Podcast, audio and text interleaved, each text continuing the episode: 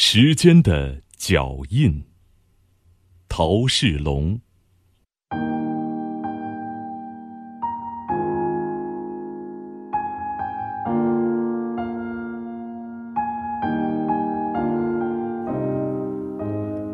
时间一年一年的过去，时间是没有脚的，而人们却想出了许多法子，记录下它的踪迹。用钟表，用日历。但是，在地球上还没有出现人的时候，或者在人还不知道记录时间的时候，到哪里去找寻时间的踪迹呢？然而，时间仍然被记下来了。在大自然中，保存着许多种时间的记录。那躺在山野里的岩石，就是其中重要的一种。每一厘米厚的岩层，便代表着几十年到上百年的时间。在北京故宫，我们还可以看到一种古老的计时装置——铜壶滴漏。水从一个铜壶缓缓地滴进另一个铜壶。时间过去了，这个壶里的水空了，那个湖里的水却又多了起来。时间是看不见的，但是我们用水滴记下了逝去的时间。岩石是怎样记下时间的呢？大自然中的各种物质。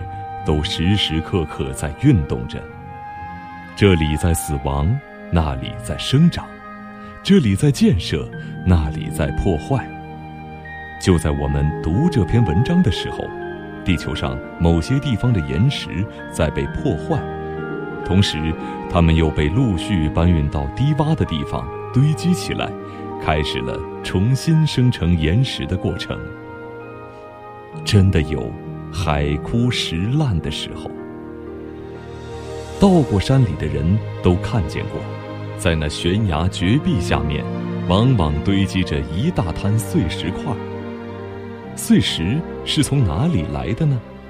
还不是从那些山崖上崩落下来的。再仔细瞧瞧，还会发现有些还没有崩落的山崖，也已经有了裂缝。不要认为岩石是坚固不坏的，它无时无刻不经受着从各方面来的攻击。炎热的阳光烘烤着它，严寒的霜雪冷冻着它，风吹着它，雨打着它。空气和水中的酸类腐蚀了岩石中的一部分物质，水流和风还不断的冲刷。吹拂着它，特别是刮风沙的时候，就像沙轮在有力的转动。岩石被磨损得光溜溜的，造成了许多奇形怪状的石头。水和空气还能够进入岩石内部的孔隙中，造成破坏。雨水落到河湖里，渗入到地下。都对岩石有破坏作用，即使在海洋中，海水也在不断的冲击着岸上的石壁。如果大量的水结成了冰，形成冰河，它缓慢地移动着，破坏作用就更大了。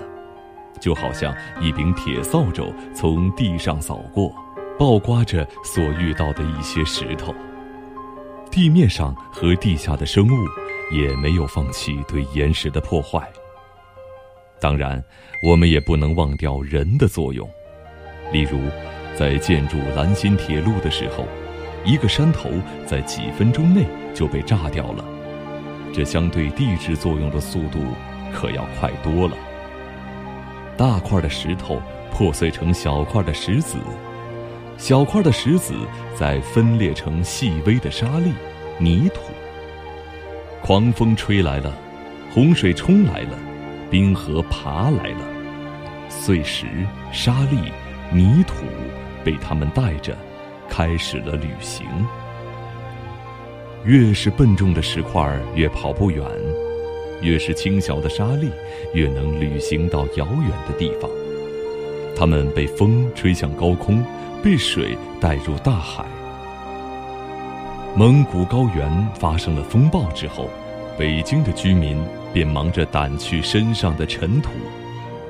黄河中下游河水变得浑浊，谁都知道这是西北黄土高原被破坏的结果。在山路、沟壑、河谷、湖泊、海洋等比较低洼的地方。有许多泥沙不断的被流下来，它们填充着湖泊，垫高了河床。我国洞庭湖的面积逐渐缩小，黄河下游的水面比地面还高，就是有许多泥沙沉积下来的结果。一年过去了，两年过去了，泥沙越积越厚，堆得厚了。对下层泥沙的压力也逐渐加重，泥沙中的水分被压出了许多，颗粒与颗粒之间压得很紧，甚至可以有分子间的引力。在受到重压的时候，有一些物质填充到泥沙中的孔隙里去，就使泥沙交结得更紧密了。经过长期的重压和交结。那些碎石和泥沙重新形成了岩石。根据计算，大约三千到一万年的时间，可以形成一米厚的岩石。岩石在最初生成的时候，像书页一样平卧着，一层层的叠在一起。最早形成的躺在最下面，因为水面是平的。如果湖底也是水平的话。那么，从水中分离出来的沉淀物就也是水平的分布着的。当然，如果海洋或湖泊的底是倾斜的话，那么沉淀物堆积的面也就随着倾斜。在湖边、海边形成的岩石，就常常是这样的。岩石生成以后。不断的改变着自己的样子。由于地壳的运动，原来平卧的岩层变得歪斜，甚至直立了。但是层与层之间的顺序还不致打乱。根据这些，我们仍然可以知道过去的年月。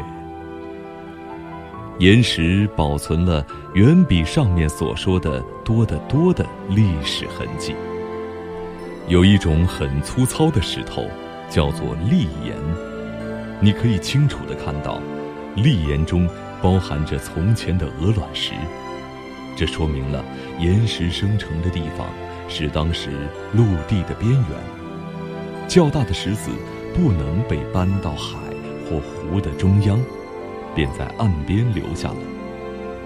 可是有时候，在粗糙的岩石上覆盖着的岩层。它里面的物质颗粒却逐渐变细了，这是什么道理呢？这是因为地壳下沉，使原来靠岸的地方变成了海洋的中心。从死的石头上，我们看到了地壳的活动。石头颜色的不同，也常常说明着地球上的变化。红色的岩石意味着当时气候非常炎热，而灰黑色常常是寒冷的表示。如果这里的石头有光滑的擦痕，那很可能从前这里有冰河经过。古代生物的状况在岩石中更有着丰富的记录，许多生物的尸体由于和泥沙埋在一起。被泥沙紧紧包裹住，没有毁灭消失，而让别的矿物质填充了它的遗体，保留了它的外形，甚至内部的构造。在特殊的情况下，某些生物的尸体竟完整的保存下来了，如北极冻土带中的长毛象，琥珀中的昆虫。所有这些都叫做化石。化石是历史的证人，它帮助我们认识地球历史的发展过程。例如，很多地方都发现了一种海洋生物——三叶虫的化石。它告诉我们，在离开现在大约六亿多年前到五亿多年前的那个叫做寒武纪的时代，地球上的海洋是多么的宽广。许多高大树木的化石告诉我们。有一个时期，地球上的气候是温暖而潮湿的，这是叫做石炭纪的时代的特征。还有一些象和犀牛，都长上了长长的毛，这准是天气冷了，说明了第四纪冰河时期的来临。自然界某些转眼就消逝的活动，在石头上也留下了痕迹。如雨打沙滩的遗迹，水波是水底泥沙掀起的波痕，古代动物走过的脚印，和天旱时候泥土龟裂的形象。瞧，大自然给我们保留了多好的记录。实际上，地球上的记录比这篇文章所介绍的还要丰富的多。这里不过是拉开了。帷幕的一角而已。当然，读懂这些记录，要比认识甲骨文、钟鼎文或者楔形文字更困难些。但是，不管多么困难，我们总有办法来读懂它。而在读懂以后，不仅使我们增加了知识，而且还有助于我们去找寻地下的宝藏，例如。寒武纪以前形成的古老陆块内藏有许多铁矿，石炭纪时期又造成了许多煤矿。如果我们熟悉了这些石头的历史，便有可能踏着历史的脚印，一步一步地走向地下的宝库。